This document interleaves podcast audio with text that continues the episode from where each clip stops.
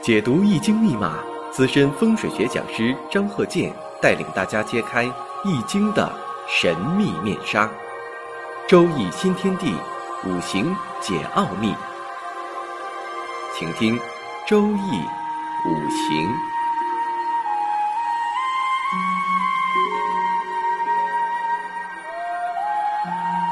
上山微电台荣誉出品。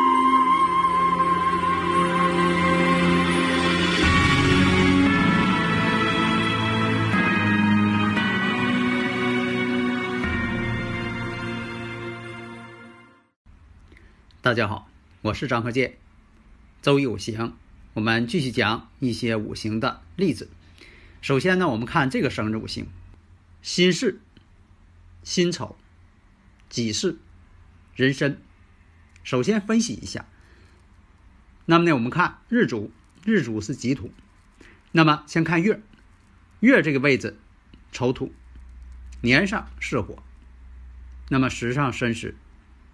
下面再看一下天干，月上天干辛金，那己土跟辛金之间什么关系？己土生辛金，但是呢是阴阳相同，都是阴性的，所以说呢相生为食神，阴阳不同相生的啊，我生者为伤官。那么年上年上再看呢，辛金它也是食神。呃，如果是女士啊，这个五行呢是女士，女士。不论男女啊，有这么一个规定，就是这个食神呢太多了，它就变成伤官了，啊，因为他们都是同类的，只是阴阳不同。那么在这个时上，我们看壬水，壬水呢己土克壬水，这为正财。为什么我讲了一遍呃这个基础问题呢？其实这个在五行大讲堂中都讲过了，为什么又讲一遍呢？好多人总问呢，啊，在这个。呃，是听友也好啊，等等啊，在微信当中他总问呢，他到底怎么分析？不就这么分析吗？然后呢，他让我呢把这个啊这几种排列方法啊再讲一遍。那你说我要是用这个一堂课来讲这个，也耽误时间啊。就像说你上课，你说突然间让老师，你说老师啊，请你把这个乘法口诀再给我背一遍吧。那你说多耽误时间呢？这个生日五行啊，这个女士的啊，生日五行，那么已经把这个呢讲出来了。如果大家呢经常听我课，这我就不用，其实我都不用讲了，大家一下分析出来这人咋回事了。所以有的时候吧，你见五行如见其人，你不用说的再问啊，这个呃对方呢，在这个调查一下户口啊，这个询问一下，这样呢，我觉得是呃分析五行的一个错误。分析五行画龙点睛，什么叫画龙点睛？对方五行生日五行一给你，你就能看出端倪了。你说我什么都看不出来，我得这个调查一下，审问一下对方。啊，你婚姻怎么样啊？你财运怎么样啊？啊，等着对等着对方呢啊老实交代。等交代完了啊，是这么回事儿。然后你顺着杆儿你往上捋，往上爬啊，顺藤摸瓜，那还用你预测吗？所以我经常这句话，我还那还用你预测吗？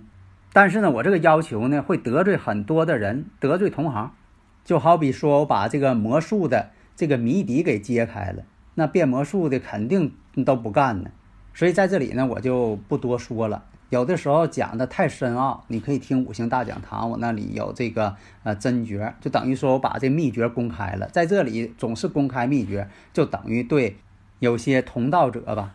打着引号的，是不是啊？我就，哎，在这方面希望大家能够理解。所以你像我要是给别人这个呃预测呀，是讲解呀，我都是用语音。为什么现在我是用语音呢？一个是大家呢比较欢迎，因为这个语音呢语速快，内容就多。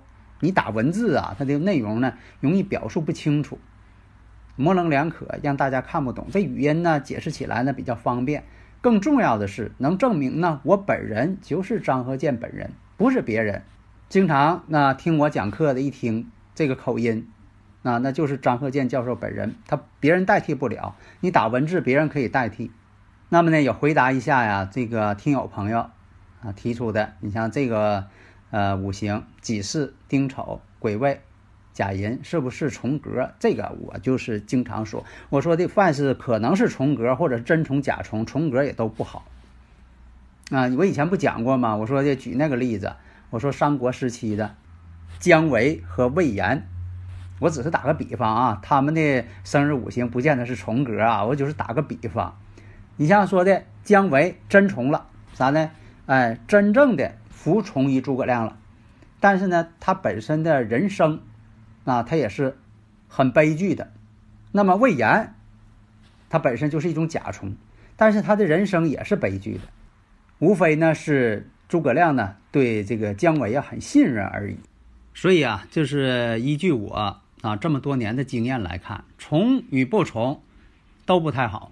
那有的朋友说了，那还判断从与不从啊？重格不重格有啥关系？这个呢，判断重格和不重格是以此来进行分析的一个依据。啊，分析你这一生所经历的可能哪些大事件，这个呢是有用的、有关的，但并不是说重了就一定好。你像刚才说那五呃，这个五行本身重的就不完全，为什么呢？伤官呢对七煞呢，他们之间是相克的，不可能重的完全。所以大家呢，如果有理论问题呀，可以加我微信幺三零幺九三七幺四三六，咱们共同探讨。而且呢，我讲任何问题，一定是我用语音亲自来讲。那么再回到刚才说那个例子，辛巳、辛丑、己巳、壬申。那我们看一下五行当中呢，没有木这个五行，缺木。那木对他来说呢，又是官星。女士来讲，这官星呢代表丈夫。再看婚姻宫本身呢，坐有巳火，巳火对他来说是阳刃。年上呢也是巳火，也是阳刃。从这一点上来说，本身的婚姻宫制作阳刃，食神还多，食神多了呢，就是为伤官。那我们看一下，本身呢它是辛金呢是得令的。坐在丑土上，年月呢双透辛金，双透食神，地支巳火本身呢跟丑土之间又有拱金的这么一个情况。什么叫拱金呢？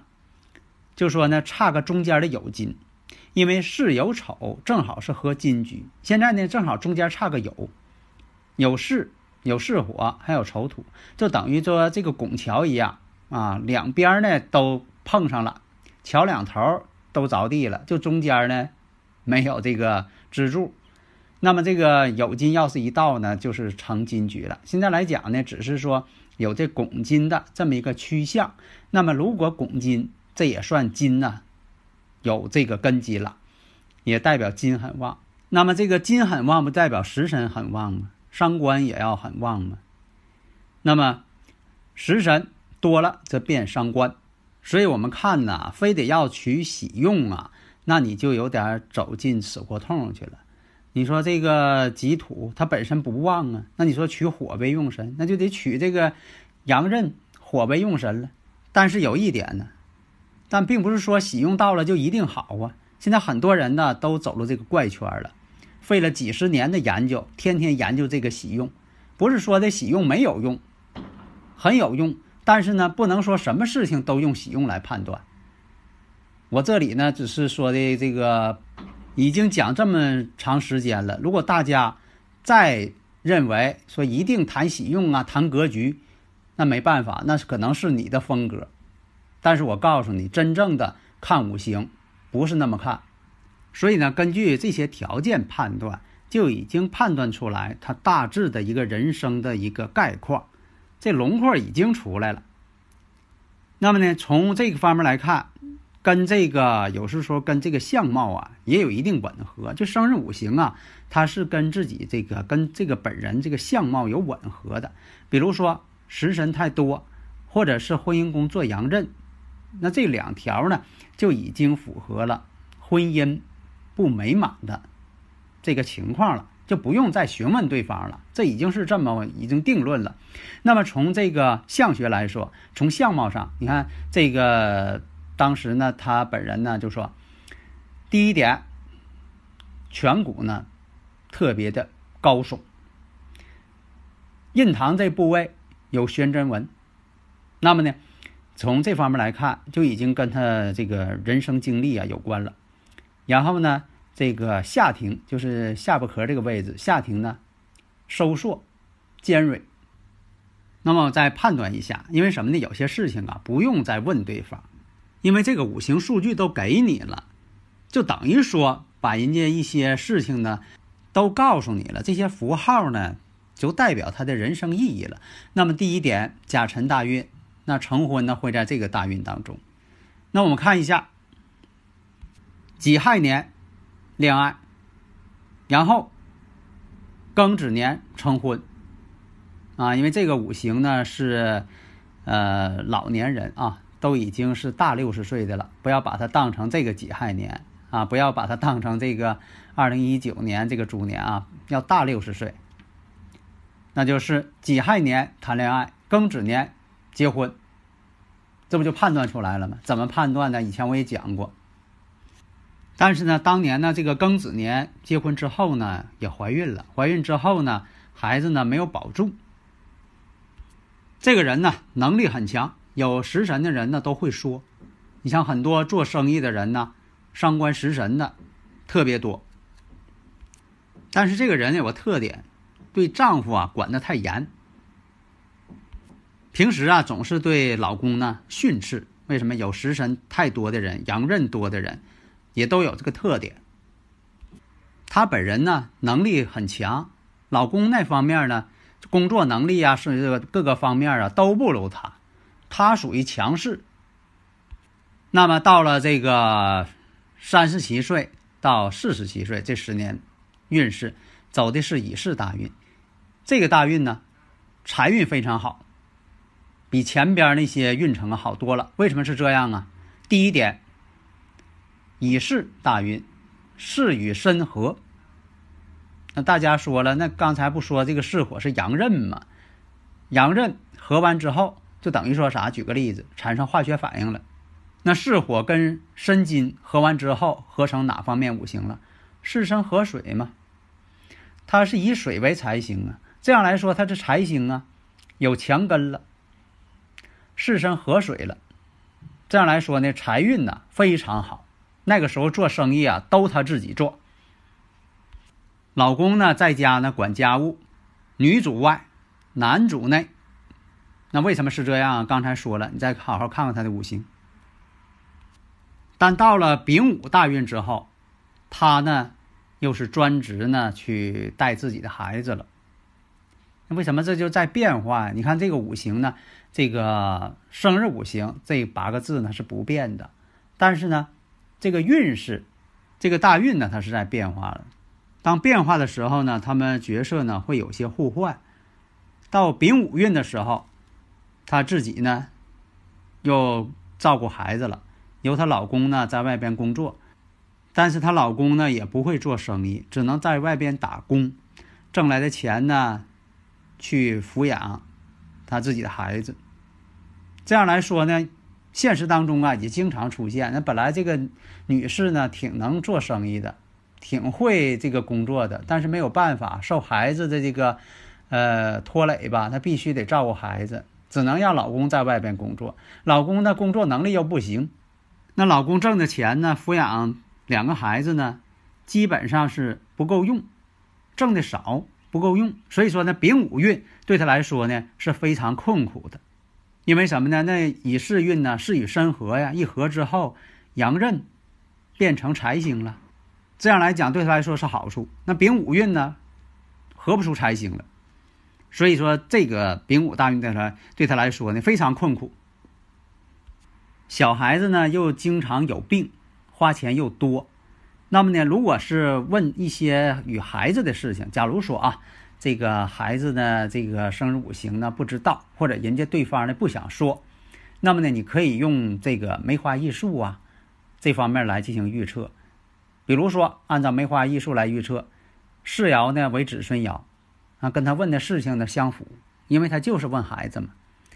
那么应爻再看为官爻，两下呢子孙克官鬼。这是一种相克关系，而且这个子孙爻呢也在动。关键什么呢？你看一下问世是什么时间？是卯月卯日。那卯月卯日呢，跟这个子孙酉金呐卯酉相冲。这样来讲呢，月破相冲，那对子孙不利，也代表着子孙呢，他问这个孩子身体啊不好。所以在这里啊，我想普及一下这方面的常识。你像这个四柱啊，这个生日五行啊，啊，这八个字它是代表这个与运势、人生有关系的，还有这个紫微斗数。那么呢，还有这个相学，它是与人生有关系的。你像说其他方面的梅花易数啊，啊，像这个呃奇门呐，啊，呃大六人呐，它这个呢属于问世的，用的方式不同。就以前我讲的，我说这个呃切菜刀跟手术刀啊都可以切割，但是用的方法不同啊，用的场合不同。你说我切菜非得拿手术刀切，能切不可以切，但它不方便。而且呢，有的时候确实，这个用起来呢非常困难，所以说各有各的用途。关键你问什么事就用什么工具。这个工具呢太多了，你像五行大讲堂，我讲了好多种了。但是有的人呢就说的喜欢，啊，有些人可能是听不大懂，他可能对一些普及性的，像这个生日五行这四柱啊比较了解，他就爱听。你像有的呢，他这个方面呢不太了解，说讲起来一听呢像天书似的，听不懂啊。但我希望呢，我会的呢都想传授给大家，因为这个周易五行这方面呢，我研究很多种了，很多门了，我都想讲给大家听，希望大家都能学会。好的，谢谢大家。登录微信搜索“上山之声”或 “SS Radio”，关注上山微电台，让我们一路同行。